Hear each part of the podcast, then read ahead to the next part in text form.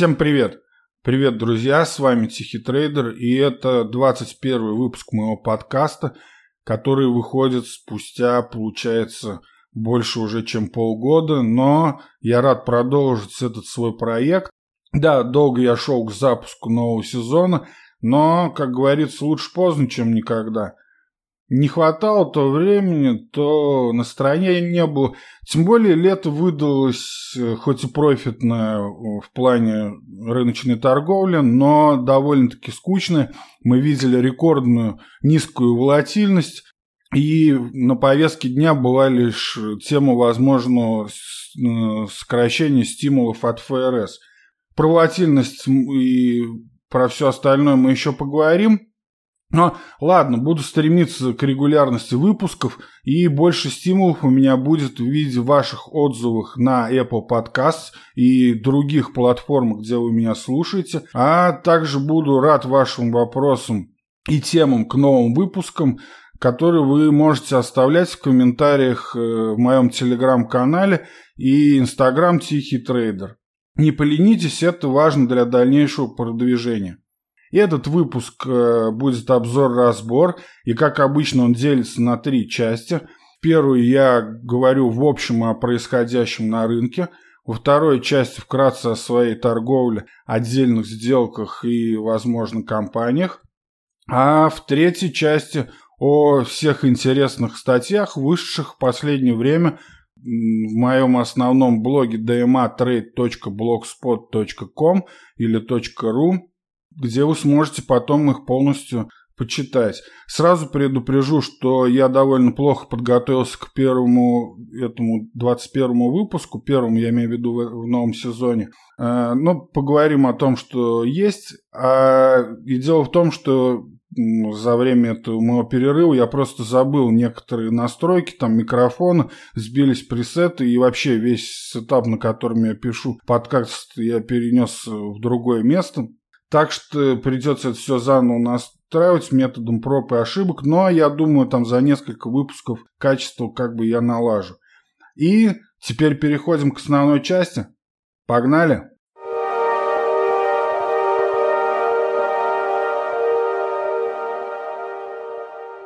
Этот выпуск я записываю в воскресенье, 31 октября, и пятницу был последний торговый день месяца октября. А октябрь это вообще самый волатильный месяц э, в году исторически. Э, если сентябрь худший для рынков, то октябрь самый волатильный, но в большинстве случаев он закрывался все-таки в плюс, как э, стало и в этот раз. SPX, то есть S&P 500 закрылся выше 4600, NASDAQ по недельному закрытию вышел из коррекции и снова оказался на исторических максимумах.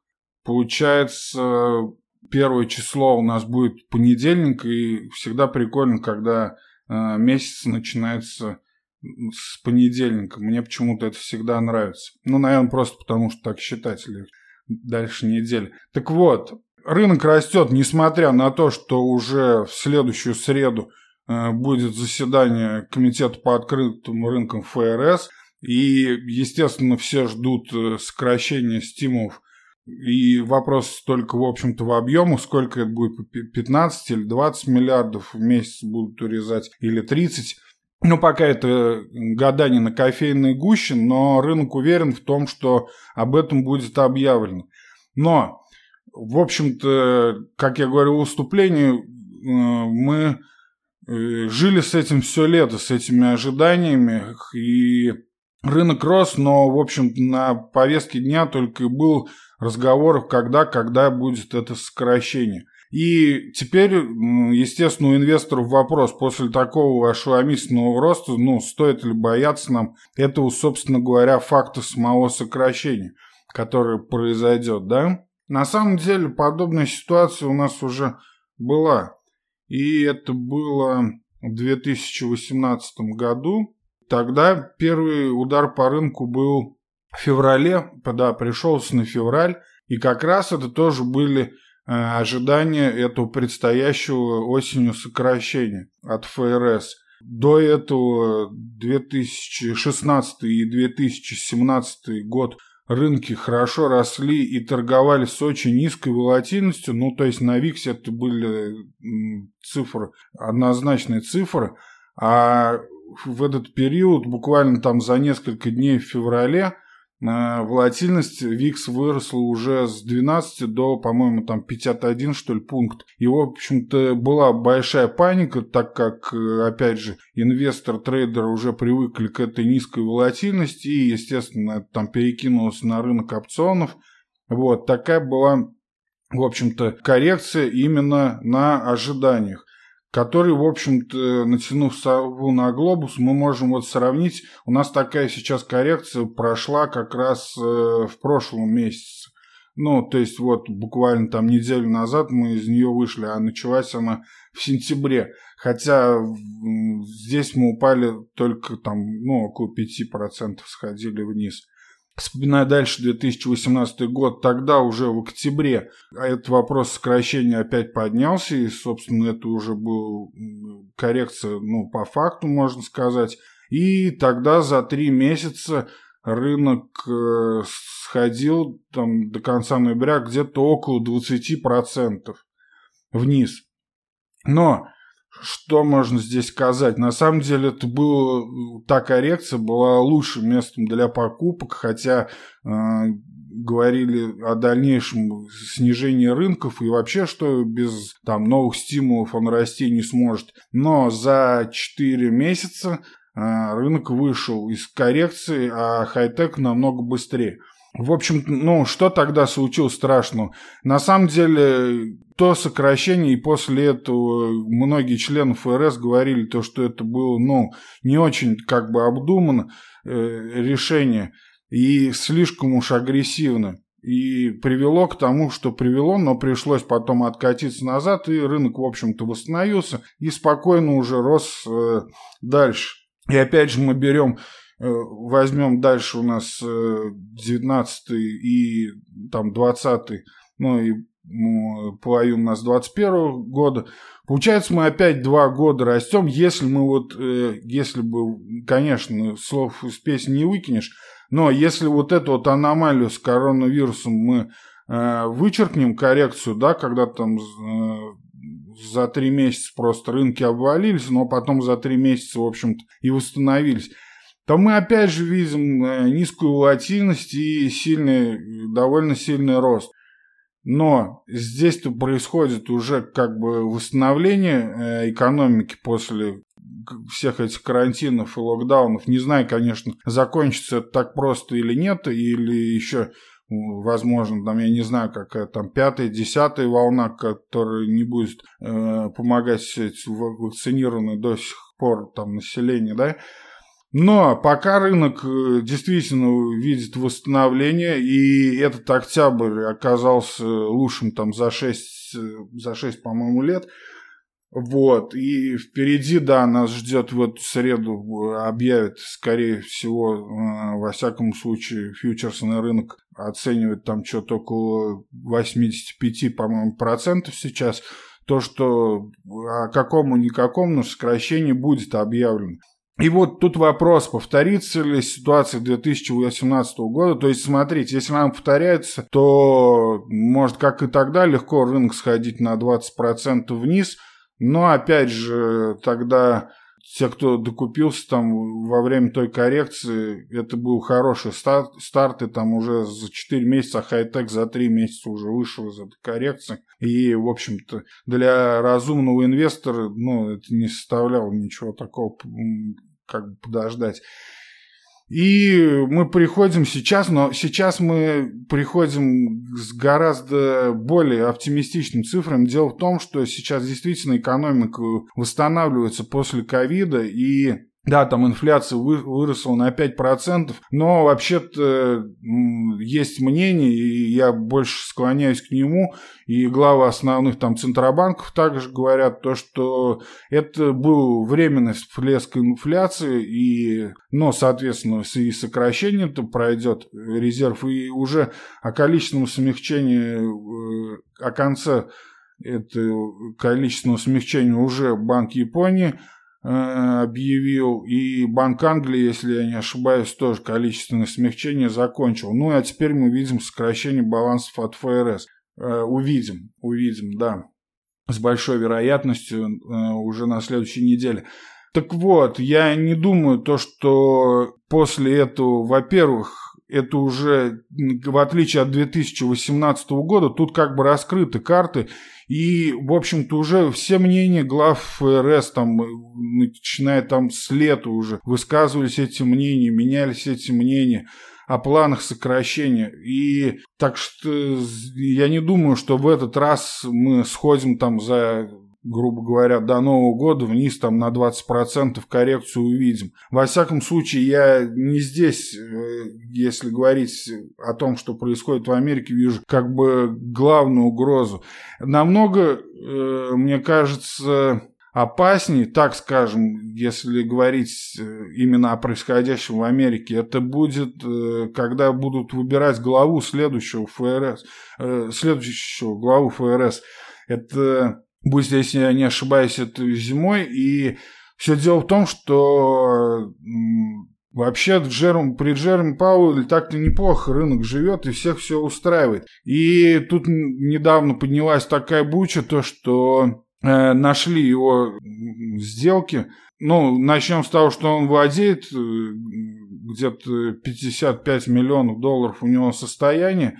Но понятно, что он работал там в, в Carlyle, по-моему, компания называлась. Партнером он там был э, с 97 по 2005 год.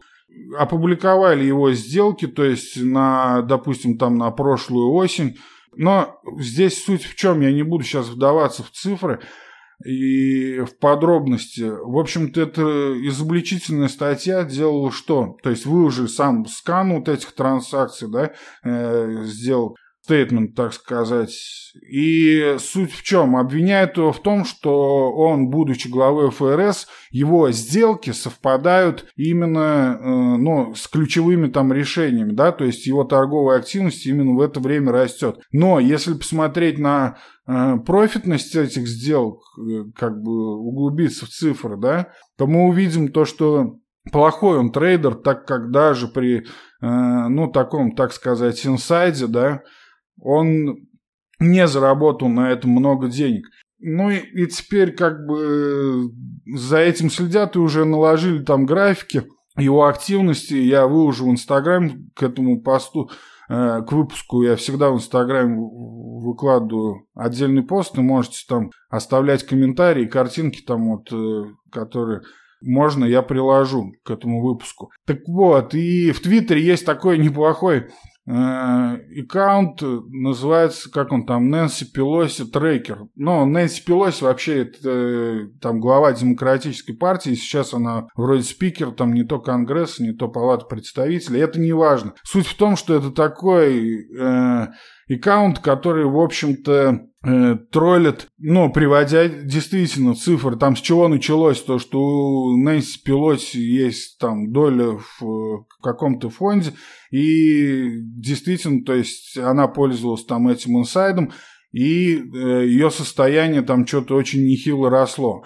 Но и туда же теперь публикуют, там, по-моему, по одному посту в день они как бы, и всего там что-то постов 800, наверное. И они теперь публикуют, и вот теперь и про Паула, и наложили на график, ну, у него большая доля у акций в Microsoft, наложили э, на график, как Microsoft рос там при Бернанке, при Елен, при нем, ну, то есть довольно интересно, но я так скажу, здесь действительно просто нельзя сказать то, что тот же Паул именно наживался, то есть тут нет прямой связи. Да, была активность в период там действий ФРС. Правильно ли это? Возможно, нет, но такого, чтобы уж он прям воспользовался этим инсайдом, но прямой связи этого нет. Но тем не менее, после этой публикации шансы Пауэлла э, на то, что он останется на своем посте главы ФРС упали с 80 до 61, а вот э, у его ближайшего противника, вернее, это она, это Лейла Брейнард, вот ее шансы растут. И вполне можно воспользоваться этим э, общественным мнением для того, чтобы действительно оказать и дальше раздувать эту историю и оказать влияние на решение в Сенате. И, возможно, Паул уйдет, и вот здесь как раз я вижу ну, намного больше риск. Потому что мы видим, что при Пауле, э, ну, если поверить в эту конспирологическую теорию, да, что действительно он пользуется, и мы видим э, здесь только часть его сделок, а на самом деле он заработал достаточно больше, и, естественно, его троллят тем, что, ну, как бы э, денег не жалко, и он будет их и дальше выдавать, пока его мандат не закончится, тем самым увеличивая, в общем-то, Э, долг э, американский, а, собственно, состояние только преувеличиваю. Но даже если отбросить эту конспирологию всю, то действительно он довольно взвешенную политику ведет, ну и если сравнить это с чем, ну я не знаю, это э, может ли так долго продлиться, да, может, это может весь его следующий срок продлиться, это, знаете, этот центральный банк там напоминает там как человек, который идет и пустую там э, банку из-под пива, я не знаю, пинает. Вот. Сколько он может продолжать? Ну, не знаю, пока, наверное, кто-нибудь у него не отнимет эту банку. Или пока он не упадет, или там пока у машины не шибет. Но, в общем-то, он может э, достаточно долго идти и пинать ее дальше. Также и с главой ФРС, то есть э, передавать этот долг Э, дальше, но опять же, это если не сменится правительство и все будут согласны дальше на такую политику, либо если не сменится сам глава ФРС. А вот как раз это и может быть случиться. А, а какие вот тараканы будут у этой Лейлы Брейнард, э, в голове. Мы это вообще не знаем. То есть для меня это вообще загадочный персонаж. Даже когда Паул приходил, ну, в общем мы понимали, что это за экономист, и он до этого был известен. А вот, ну, например, про Бреннерта я, ну, я понятия не имею, даже не знаю, что это. Так что здесь я на самом деле вижу Э, больше риск, но а главный риск я э, уже писал об этом в своих обзорах, я до сих пор вижу со стороны Китая, и это как э, со стороны девелоперов и ипотечных агентств, да, там уже очередь выстроилась на банкротство как она, Evergrande, да, Evergrande уже там проблемы с кредиторами, по облигациям они там уже то ли платят, то ли не платят, и пытаются урегулировать. Но если бы это была одна компания, это была бы не проблема. Но, э, здесь но мы не знаем на самом деле масштабов этого, потому что информация в Китае, как мы знаем, довольно закрыта, и это может просто вылиться в один прекрасный момент и действительно обрушить рынки. Вот здесь я большую угрозу вижу.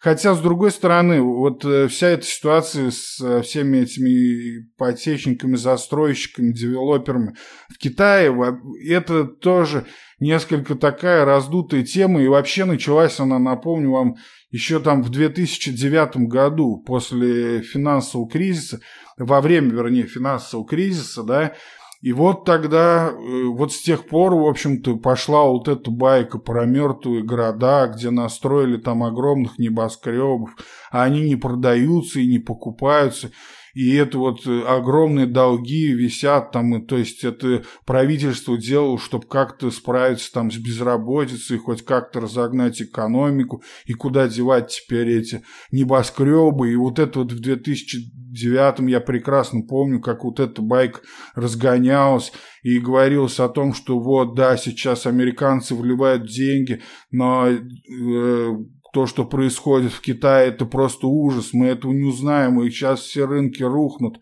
А дальше происходит... Да ничего дальше не происходит. Рынок растет, и про эту байку на самом деле забывает. А потом, потом вообще приходит этот Си Цзиньпинь, по-моему, в 2012 или 2013 году, приходит, и тут политика немножко меняется, про все эти ипотечные проблемы уже как-то забыли, и, как говорили тогда аналитики, в общем-то, так оно и происходит.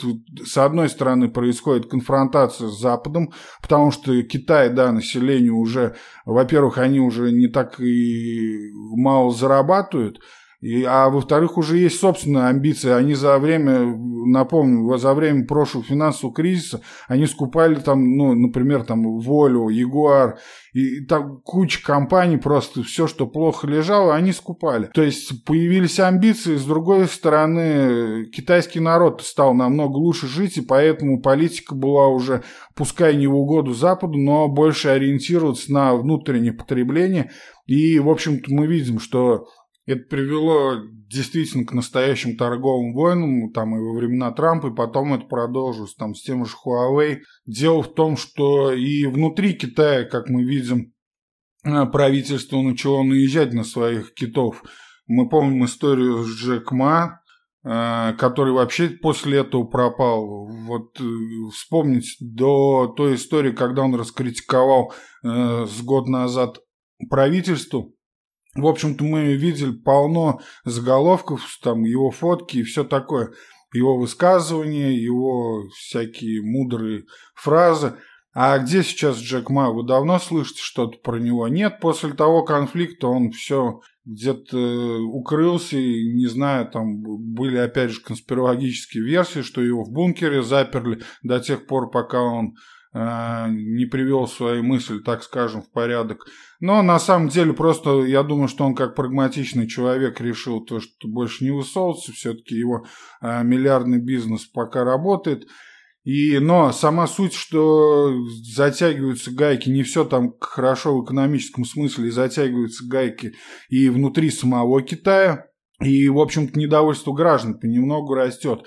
А все это может привести к чему? Мы помним то, что для поддержания духа всегда маленькая победоносная война э, всегда может помочь. А тут как раз история с Тайванем подойдет, потому что если уж с Западом совсем перессориться, то, в общем-то, Китаю нечего будет терять. И действительно, э, замкнувшись в себе, и ориентировавшись на внутренний спрос, почему бы ну, и не прибрать к рукам Тайвань, о котором уже давным-давно идет спор, да? Да не спор, а даже тут позиция Китая однозначна, Тайвань его, просто они сдерживались от э, любой военных операций. Почему? Потому что они были фабрикой для всего западного мира. Но если позиция меняется, опять же, тут терять нечего. Это такая э, глобальная, в общем-то, угроза для рынка, естественно. Это действительно черный лебедь.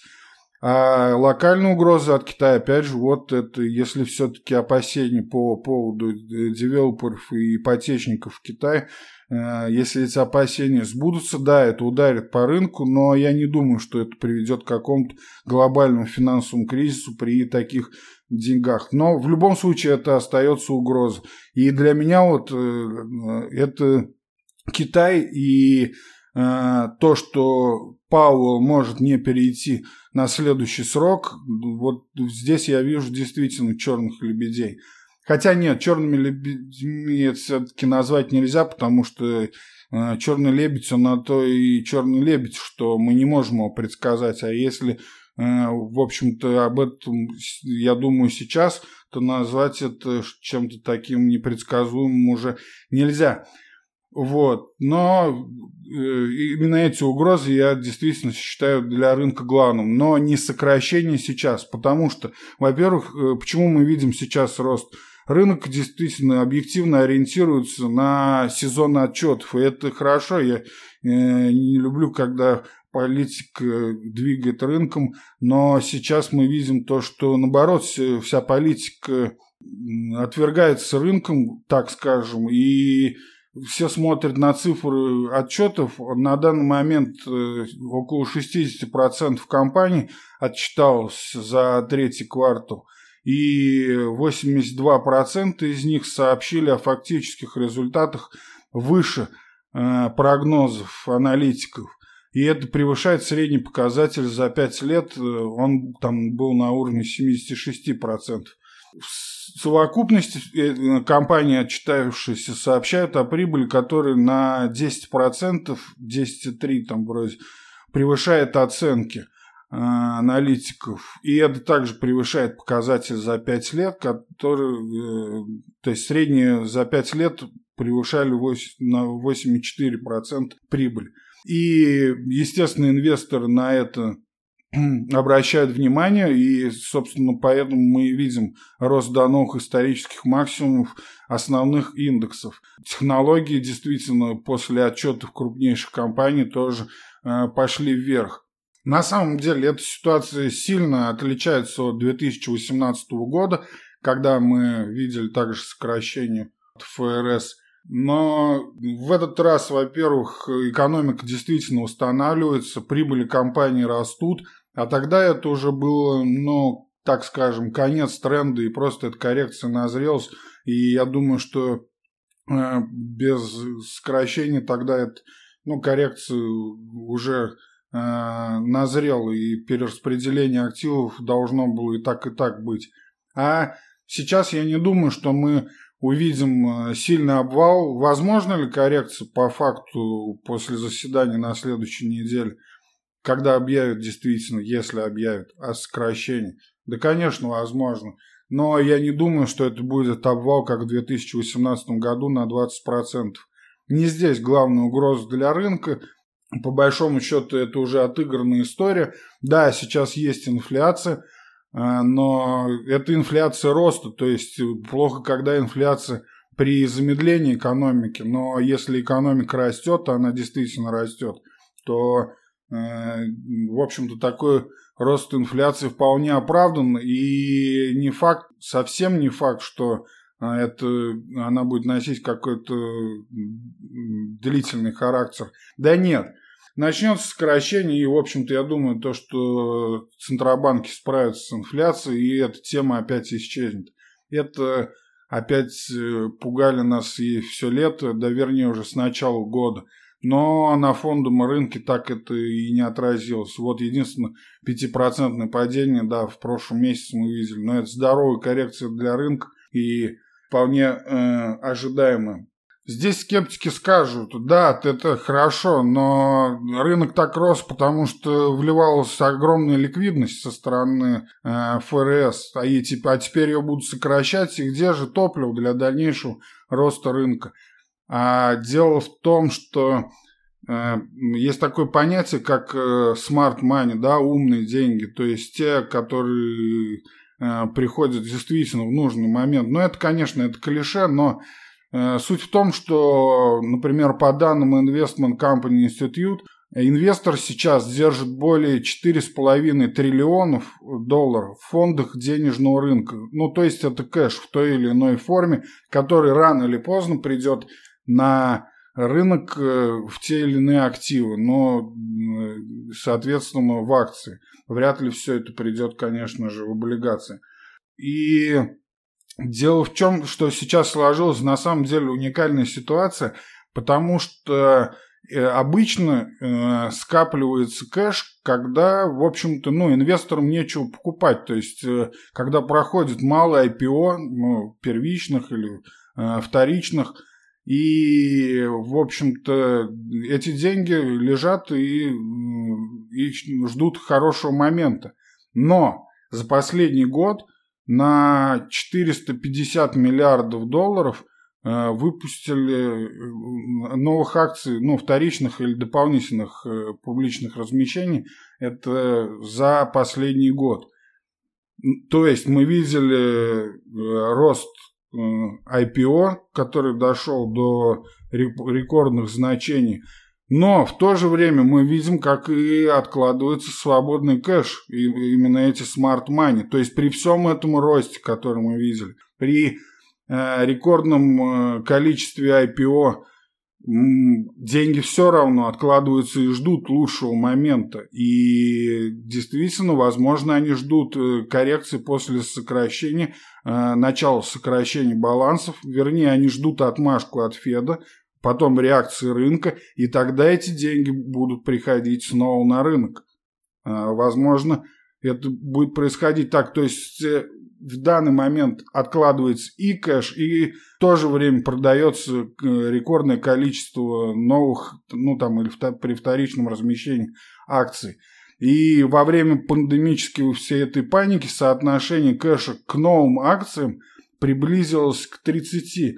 И это, в общем, самый высокий показатель за последние 30 лет. То есть, другими словами, наличных денег было в 28 раз больше, чем акций, предлагаемых к продаже. Получается, что эти деньги только еще ждут, э, когда им выйти на рынок. И э, поэтому я думаю, что после сокращения, во-первых, э, ФРС я не думаю, что будет очень агрессивен. Да и вообще приостановить всегда можно это сокращение, если что. Если, ну, например, начнется там новая волна, да можно и добавить будет стимулов. Но мы пока говорим о данности, о том, что есть скорее всего, э, ошибок 2018 года ФРС не повторит и будет довольно мягко э, снижать стимулирующие меры, и чтобы рынок успел это отыгрывать. И, возможно, тогда именно эти смарт-мани придут на рынок, когда, в общем-то, поймут то, что угроза действительно э, резкого сокращения прошла. Поэтому пока объективных причин для действительно для обвала рынка я не вижу, а про главные угрозы, которые могут, да, где-то на горизонте они существуют, я, в общем-то, сказал, это действительно э, смена э, главы ФРС и там, не знаю, как это, смена политики ФРС, а может вообще а, ну, не знаю, как это может происходить, пока это загадка. И лучше бы Джером Пауэлл остался. И мы видим его стратегию, мы видим, что он лично заинтересован своими 55 лямами в том, чтобы фондовый рынок рос дальше. Здесь пока ничего страшного найти в его действиях Э, сложно. Главная угроза, конечно же, это Китай. Вот эти две угрозы я считаю для рынка главными. Но нельзя пройти мимо, конечно, роста биткоина, хотя для этого, конечно, у меня есть отдельная рубрика в подкасте. Но если вкратце, то эти выходные биткоин встретил на отметке 60 тысяч долларов там примерно. Началось это все с того, насколько я помню, вообще сама вот эта новая волна роста началась именно с той, о чем я там говорил последние годы, то, что самый большой рост это будет именно когда, э, во-первых, СЕК, ну или другие регуляторы одобрят. Ну, прежде всего, конечно, СЕК, потому что мы видели, что Например, до этого была коррекция на биткоине, она была ну, под действием, под давлением китайских именно регуляторов. Но посмотрите, насколько быстро ее пережил э, рынок.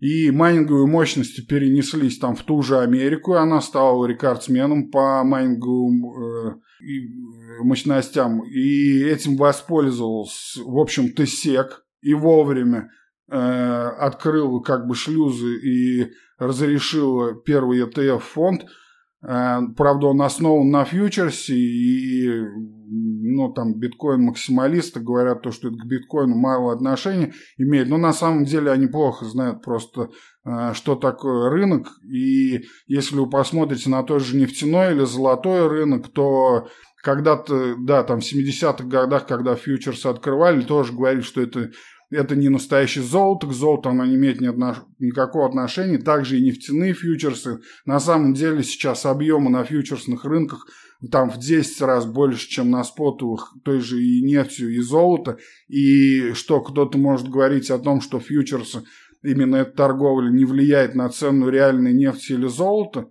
но это полная глупость. И здесь будет также вопрос только в объемах. Объемы наращиваются – и эта волна после вот коррекции, связанной с китайскими регуляторами, она, насколько помню, началась так в моей памяти, когда третий по величине там э, банк US Bancorp, да, э, розничный, я имею в виду банк, он сказал то, что будет представлять своим клиентам доступ к крипте, и с этого пошло-поехал, потом JP Morgan и Bank of America – сказали то, что будут предоставлять все больше своим клиентам возможности работать с криптой, выпустили целую бюллетени там для разослали для своих клиентов, в которых указывали на то, что э, многие наши клиенты видят э, хеджирование рисков в криптовалюте, защиту от инфляции.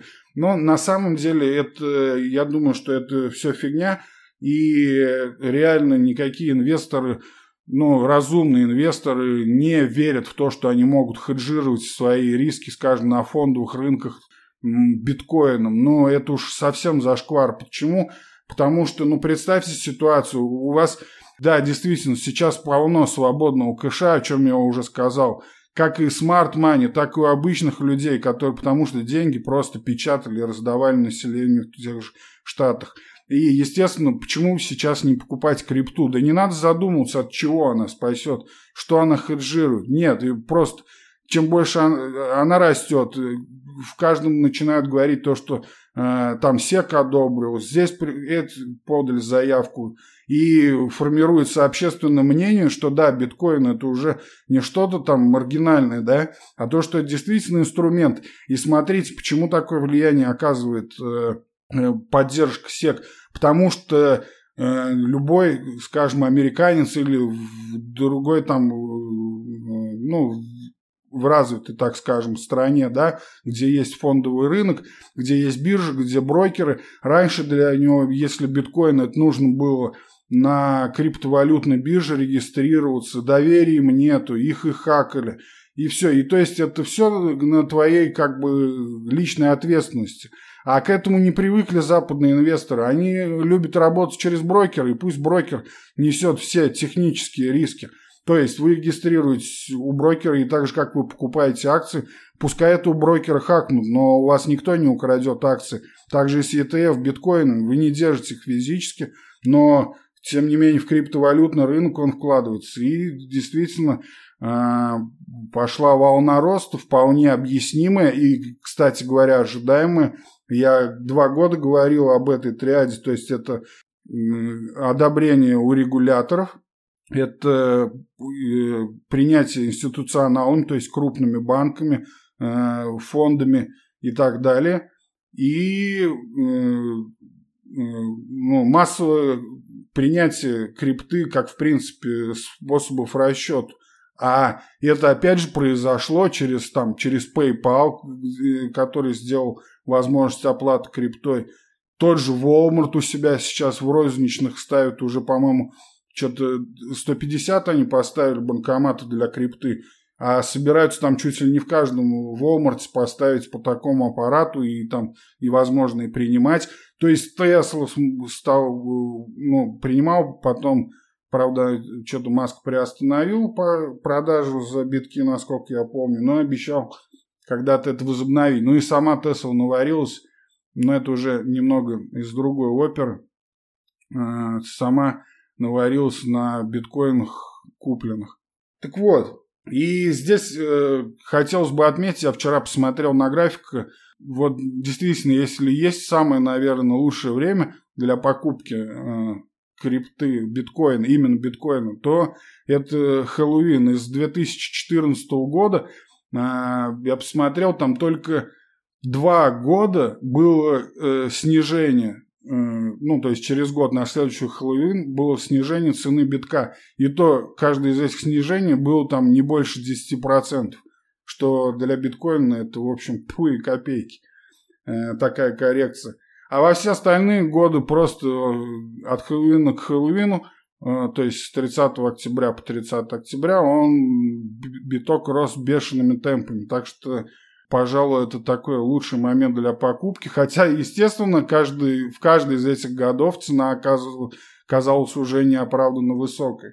В заключение первой части этого выпуска не могу не вспомнить про Роберта нашего Киосаки. Вообще эти два брата-акробата, Киосаки и Рубини, они, я заметил то, что с годами они ускоряются. И чтобы так сказать, в своей жизни еще раз поймать хоть раз эту звезду общественного э, понимания и хайпа. Ну, не в сравнении с Талебом, который сделал там э, на сделках с опционами валютными в 2008 году деньги. И просто теперь философствует, говорит умные вещи, э, размышляет там об устройстве мира, политики и так далее. А Киосаки Рубини нет, они должны предсказать еще хоть один крах. И э, в конце прошлого сентября Киосаки написал такой ужаснейший твит а, вот прям цитирую гигантский обвал фондового рынка в октябре. Почему? Казначейство и ФРС испытывают нехватку. Черт его знает, какую нехватку тут он как-то не разъясняет. Золото, серебро, биткоин тоже могут рухнуть. Наличные лучше всего подходят для заключения сделок после краха. Не продаю биткоины, золото и серебро, но у меня есть много наличных денег на всю жизнь после краха фондового рынка. Тогда же кто-то остроумно пошутил то, что да, богатый автор, бедный читатель, перефразировав название его книги, наложили, опять же сделали, ну, приложу его в Инстаграме, если не забуду, график, на котором все прогнозы и предсказания Киосаки. И да, чаще всего после них, конечно же, рынок рос. А предсказывает он всегда только крах, то есть он никогда не предсказывает что-то хорошее, как, в общем-то, и Рубини. Да, и октябрь вот закрылся лучшим э, месяцем за 6 лет. Ну, вот так вот сбылись его предсказания. Но самое ужасное в том, то, что его последователей число на самом-то деле не падает. И когда-то он окажется прав, ну, то есть, как те часы, которые два раза в день показывают правильное время. Но тогда все его адепты как бы вновь поверят в своего гуру и забудут все его предыдущие прогнозы. И этот график им ни о чем не скажут. И вот скажут, вот действительно, да, провидит. Сколько, когда теперь, теперь буквально каждый год он выходит, как Рубин, с своими прогнозами о крахе, то биткоина, то, что нефть летит до 200 долларов.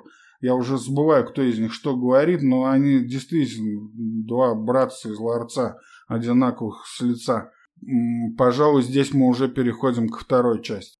Во второй части я обычно рассказываю о результатах э, торговли собственными стратегиями. Вначале про фондовый рынок и э, примерно два месяца назад, еще до начала этой коррекции, э, которую мы видели в последний месяц, я сделал перебалансировку на счетах клиентов, убрал э, лишние позиции, добавил новые и уравнял, подвел нужные объемы. После этого уже э, рост от всех даже уровней уже около 10%. В результате этой коррекции уже больше половина акций вышла из коррекции и торгуется на исторических максимумах. Я это выкладывал в своем э, эти сделки в Телеграм-канале и в Инстаграме Тихий трейдер. Э, радует, конечно, больше всего технологии AMD и NVIDIA, но тот же дивидендный боярин, которому есть отдельный дайджест в моем подкасте, BR, у которого тикер – один из первых в этот раз вырвался из коррекции и опять же достиг исторических максимумов. Это действительно интересная акция, не раз уже о ней говорил и а, является монополистом на рынке, на котором она работает, но никто на эту монополию, естественно, посягать даже и не собирается, потому что эта монополия заключается в том, что они дают инструментам для э, голосования, э, грубо говоря, акционерному обществу, ну, советом директоров.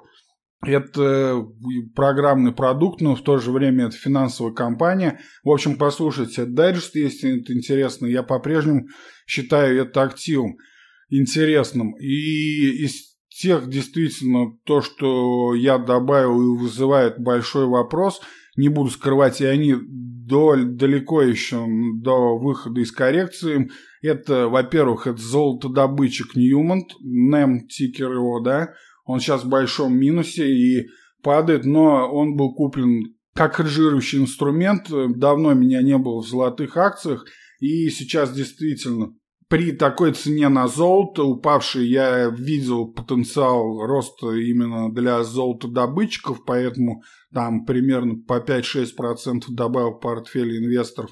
Да, сейчас NEM снижается, как и золото, но все-таки я думаю, что на ближайшие там месяцев 6 есть еще возможность порасти, и этому есть статистические подтверждения, которые я приводил, опять же, в своем телеграм-канале. То есть после подобного реакции э, акций на снижение цен, но в большинстве случаев в исторической ретроспективе, то в течение э, ближайших там 4-6 месяцев можно ждать умеренный, достаточно хороший рост на золотых акциях.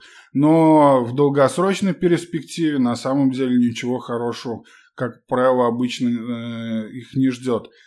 А вторая – это Нукор, то есть стикер НУЕ у него.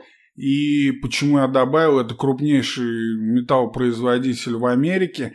И здесь, ну, во-первых, это тоже, конечно, в результате хеджирующей позиции, но не все же технологии, да, или дивидендные акции держать. Должно же как-то наше все, металл там быть нефтью. Я вообще э, давно уже не торгую и всем, что с ней связано, потому что я не люблю как акции, так и компании, связанные с политическим, которые э, обязательно оказываются под политическим давлением. И держусь от них подальше.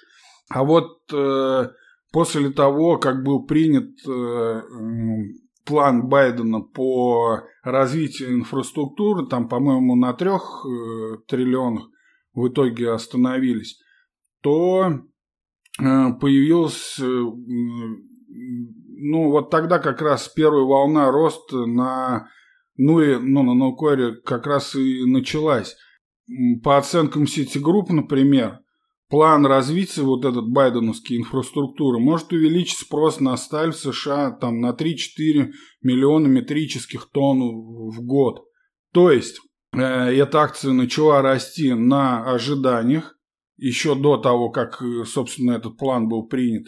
И отросла, но потом акция ушла на коррекцию, да, как и общий рынок. Э, но я думаю, что теперь есть именно потенциал роста именно по факту. То есть, когда э, действительно эти деньги начнут выливаться в инфраструктуру, но превращаясь в тот же металл там и так далее. Посмотрим, как это будет развиваться. Но в качестве хеджа опять, вот, э, опять же его около 7% э, где-то в моем портфеле есть.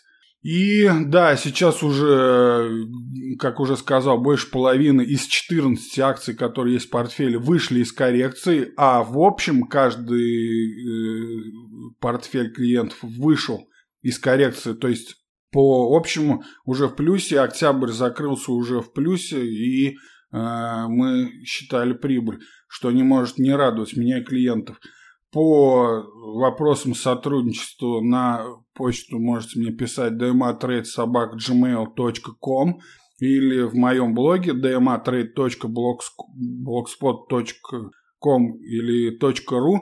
А, с правой стороны вы можете найти все контакты, все мессенджеры и можете напрямую мне написать. Что касается Форекса, а, напомню то, что как раз э, с ноября у меня начинается мой, так скажем, финансовый год по Форексу, и я начинаю публиковать а, все сделки в своем блоге на отдельной странице по Форексу.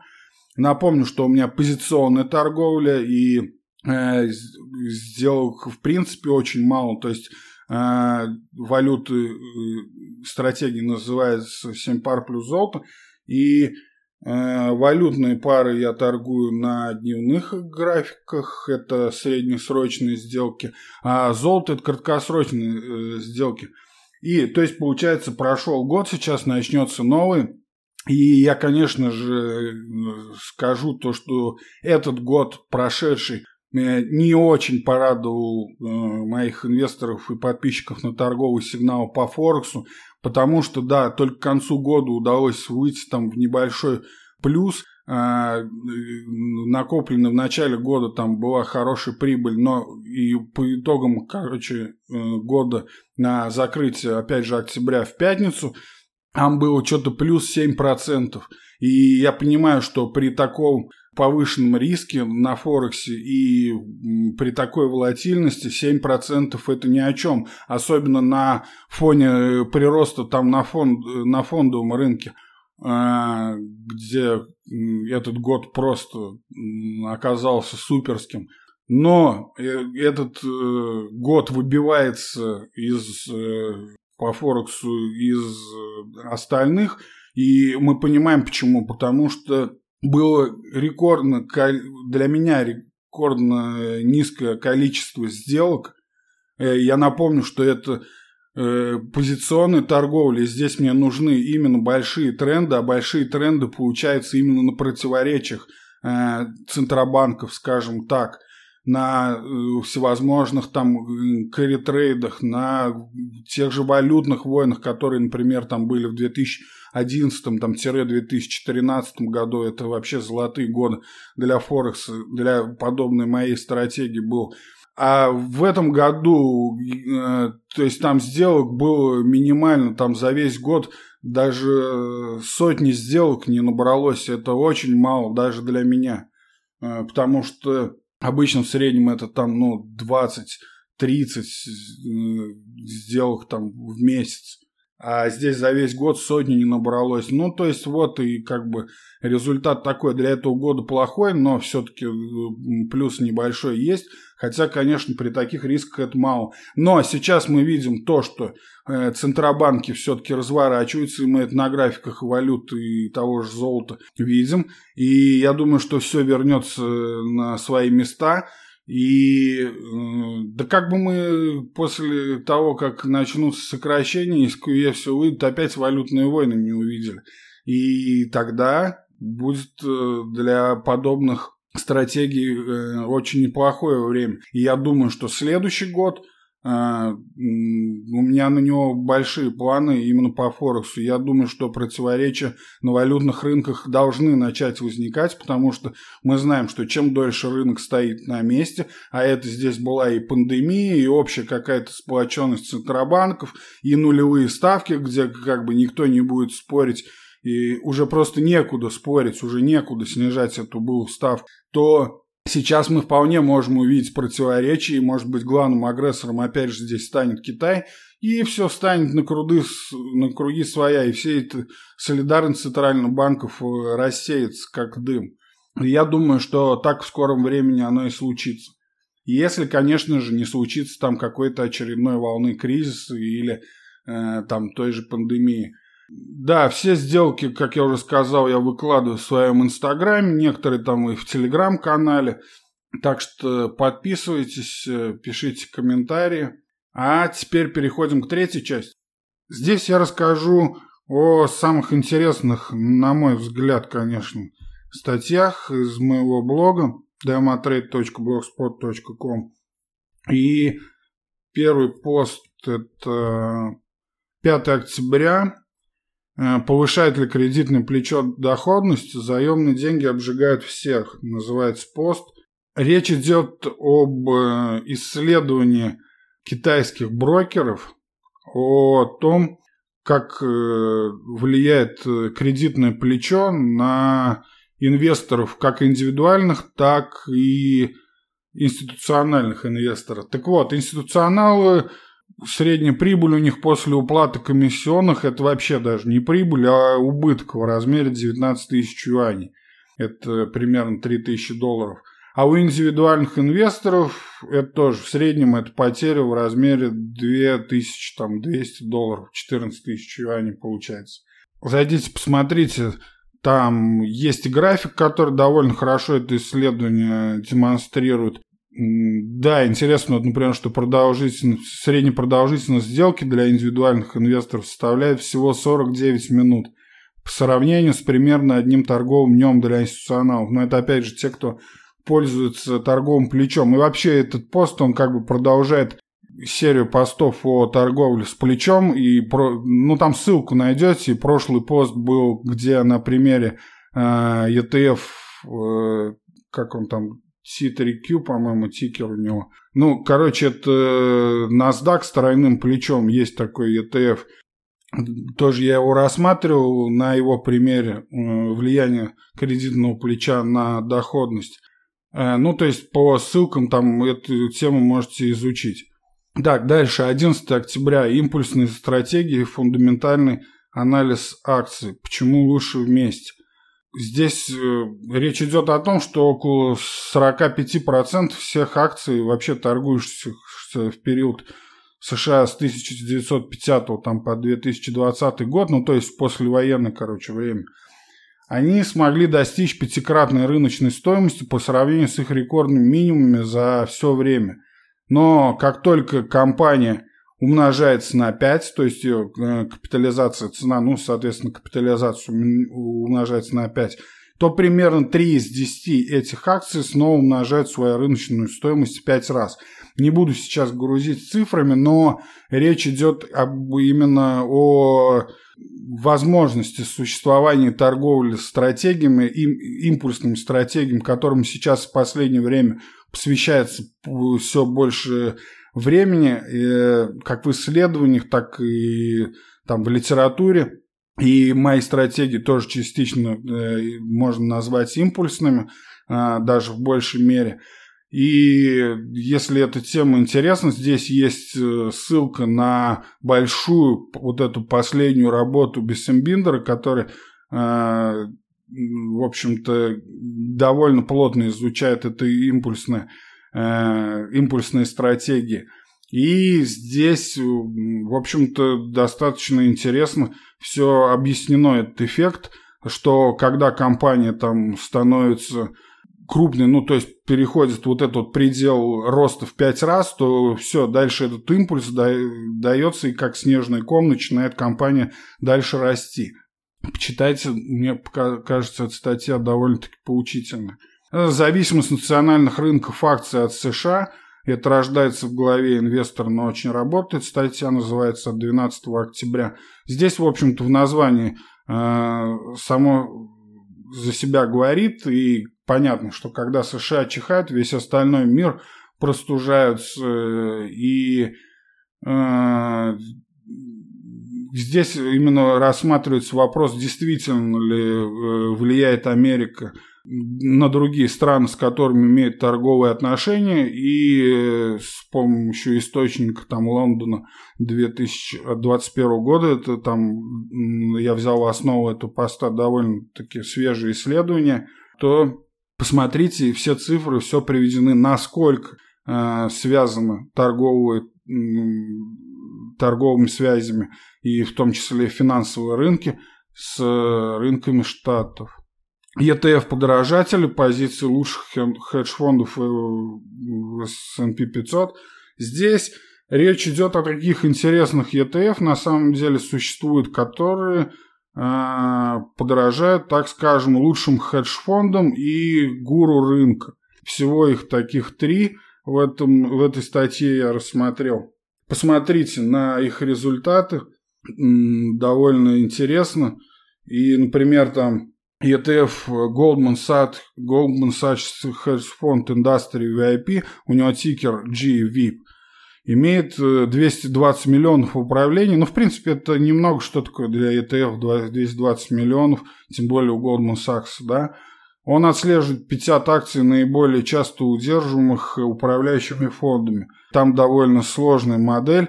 Если в целом посмотреть, то вот из этих фондов существенно превосходит индекс с 2016 года. А, только два из них. А есть такой ETF Гуру, он уступил, наоборот, на 0,5% годовых, ну, с точки зрения общей доходности. А у два других Альфа и вот этот э, Goldman Sachs GWIP э, произошли S&P процентов всего-то на 2% и 2,6 годовых соответственно. То есть, э, если краткий итог, то вот эти ETF-подражатели, не сказать, что они довольно-таки приносят э, хорошие деньги инвестору. А они всего лишь повторяют сделки гуру и крупнейших хедж-фондов.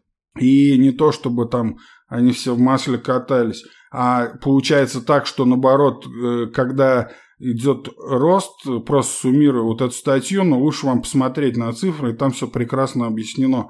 То, когда э, растет рынок, да, они опережают, э, возьмем гуру в кавычки, да, они опережают э, на небольшой процент, но вот когда начинается коррекция, то падают они намного сильнее.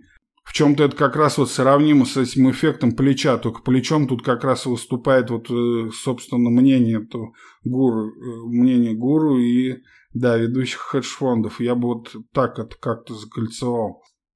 Где идеальная точка для входа в акцию? Урок 1987 года. Ну, это я писал 20 э, октября, и тогда 34 года исполнялось черному понедельнику. Падение тогда было на 508 пунктов – и это сейчас 508 пунктов, конечно, для Доу Джонса это не так и много, но в 87-м бывает ошеломляюще, и в процентном выражении тогда рынок обвалился на 22,6%, 22,6%. Да, процент. Это была самая большая однодневная процентная потеря в истории Доу, и с этим много конспирологии связано – а, много причин приводится и много фактов, прикольных цифр, каких-то вообще невозможных совпадений. И все это я разобрал по полочкам в этом статье. Я видел то, что моим читателям понравилось. Ну, и как главный итог, на самом деле, это э, лучшая точка была для входа в рынок э, когда-либо. И если вычеркнуть, опять же, вот это, как с нашей пандемией, и тот вот клочок вот этот из графика, то там на графике рост довольно крупный. Те инвесторы, кто не испугался и держал акции, в общем были уже скоро вознаграждены по достоинству.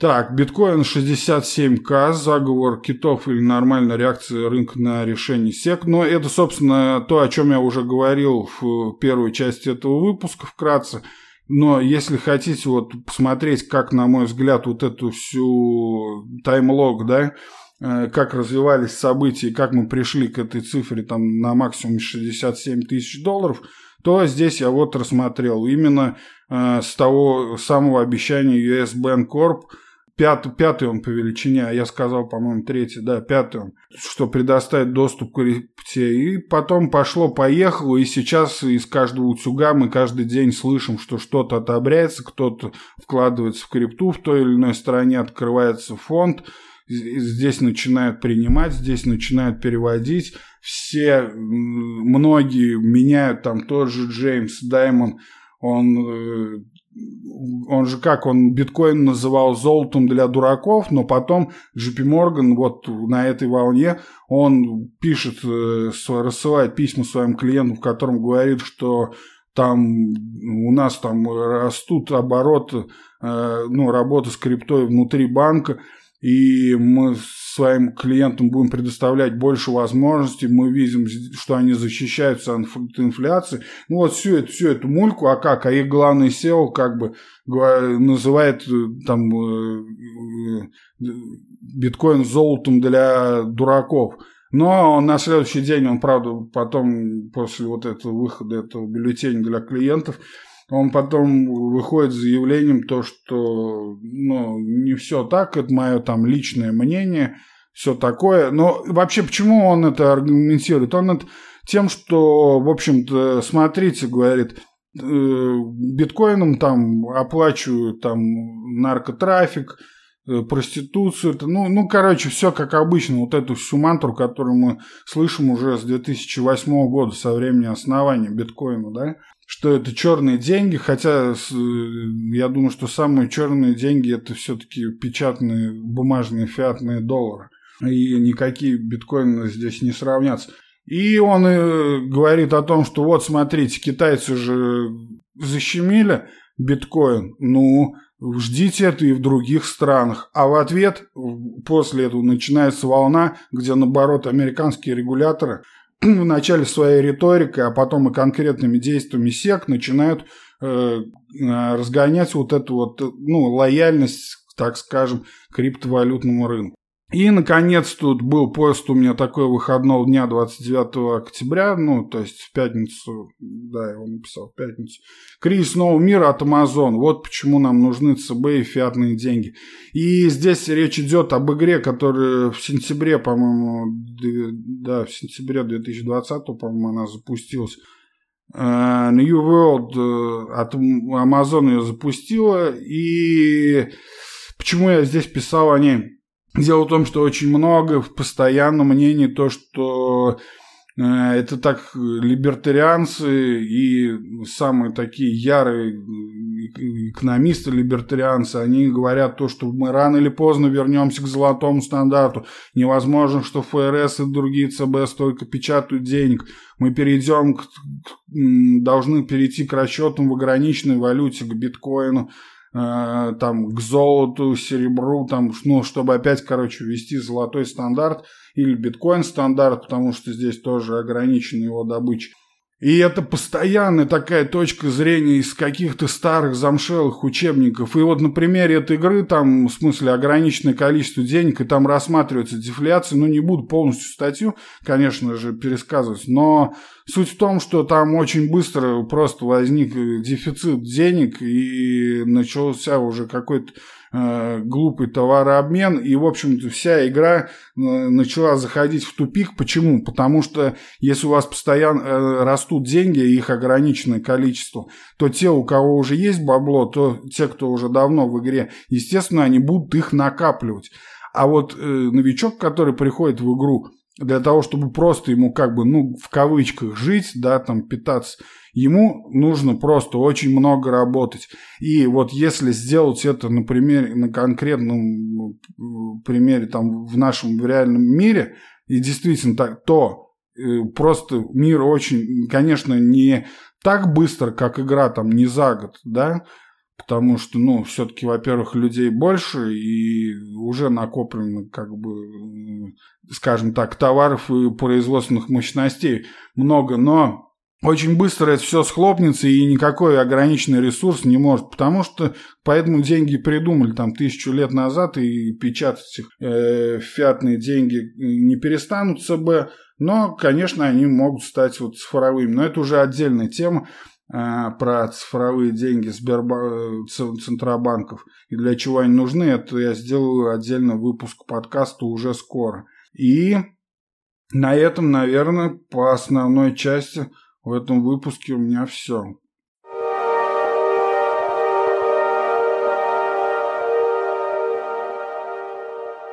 И напоследок в обзоре-разборе я обычно советую своим слушателям то, что мне понравилось из сериалов, фильмов, книг и так далее. Художественных или про рынок.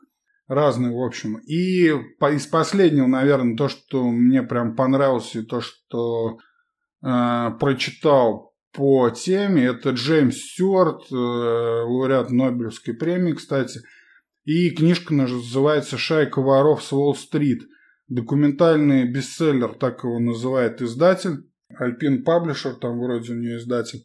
Да, 92-го э, года сама книга, а переиздали ее в 2021 году, то есть вот э, современное такое пере, переиздание. И это, я бы назвал это триллером. А если Майкл Льюиса я уже вам как-то советовал, то здесь еще более, как бы вдаваясь в детали, то есть это э, герои, вернее, они в кавычках, они, конечно же, антигерои, потому что суть в книге в том, что на то время показать, как вот эта вся Э, респектабельность, да, Уолл-стрит. Хотя там не совсем Уолл-стрит, а так, скажем, э, в книге-то речь идет о то, что вокруг Уолл-стрит, я бы так сказал, происходит.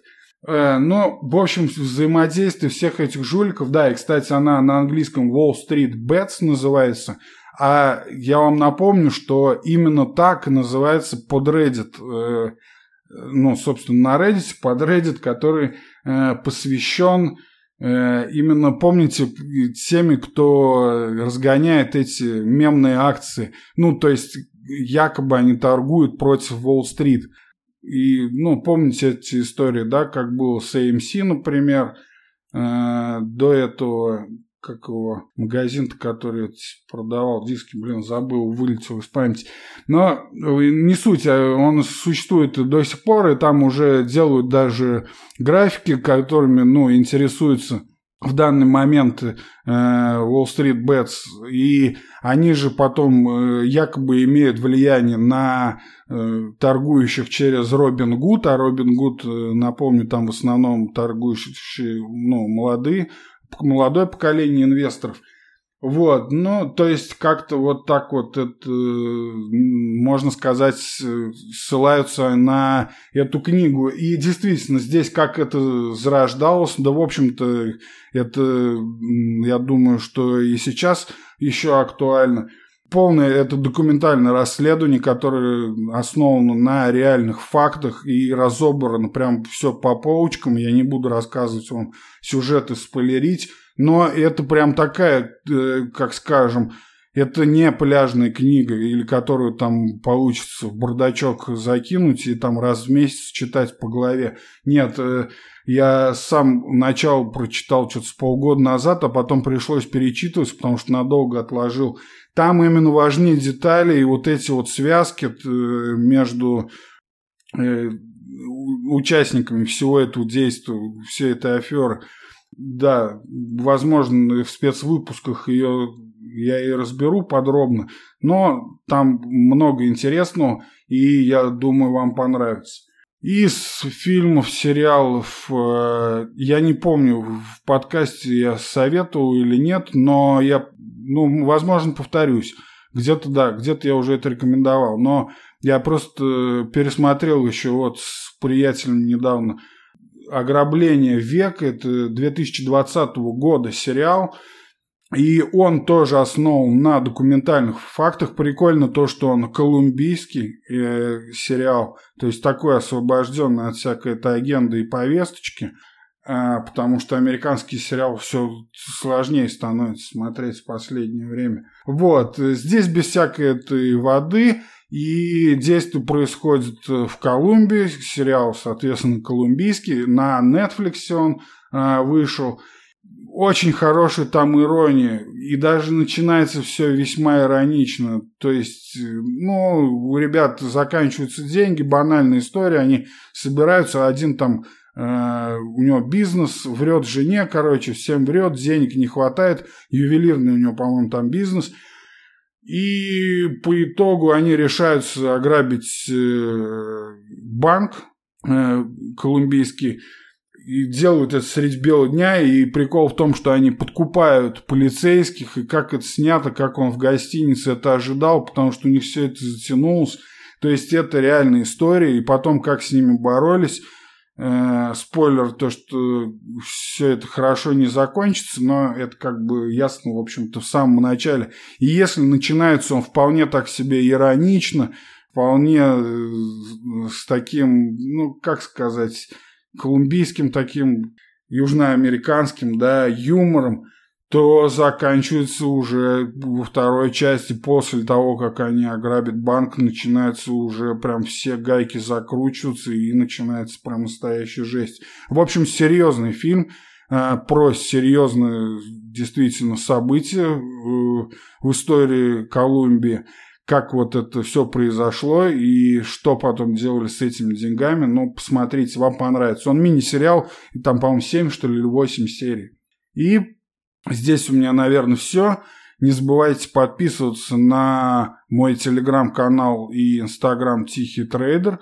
В поиске все найдете. Patreon также есть. Там в описании подкаста найдете ссылку, подписка от полтора доллара. И есть там секретный чат для трейдеров, из которого, правда, все за полгода разбежались. Но, ну ничего, мы все наладим, и чат заживет новой жизнью. Есть несколько задумок и разумных инвестиций вам, друзья, и стабильного профита. Удачи!